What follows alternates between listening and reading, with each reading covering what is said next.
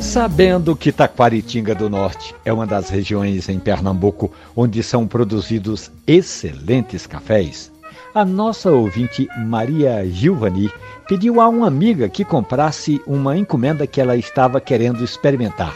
E não é que Nica adorou, ela abriu essa encomenda que era um pacote de café, aquele aroma que logo tomou conta do apartamento da nossa ouvinte. Nica colocou água para esquentar, escaldou o coador, preparou o pires e a xícara e esperou o momento certo água quase fervendo, ela despejou um pouco no coador só para tirar aquelas impurezas, colocou duas colheres de sopa, 200 ml de água e ficou observando aquele café delicioso ficando pronto. E aí ela faz o seguinte: um gole, outro gole, e ela sentiu o sabor natural do café, o café especial, sem doçura. E aí ela nem precisou colocar nem açúcar, nem adoçante só o doce natural do café.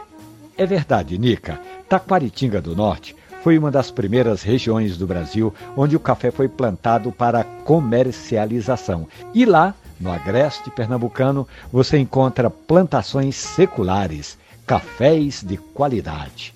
Faça como a nossa ouvinte Nica. Toda vez que tiver uma história interessante sobre café, mande que a gente publica aqui na página da Rádio Jornal e nos aplicativos de podcast. Café e Conversa. Um abraço, bom café.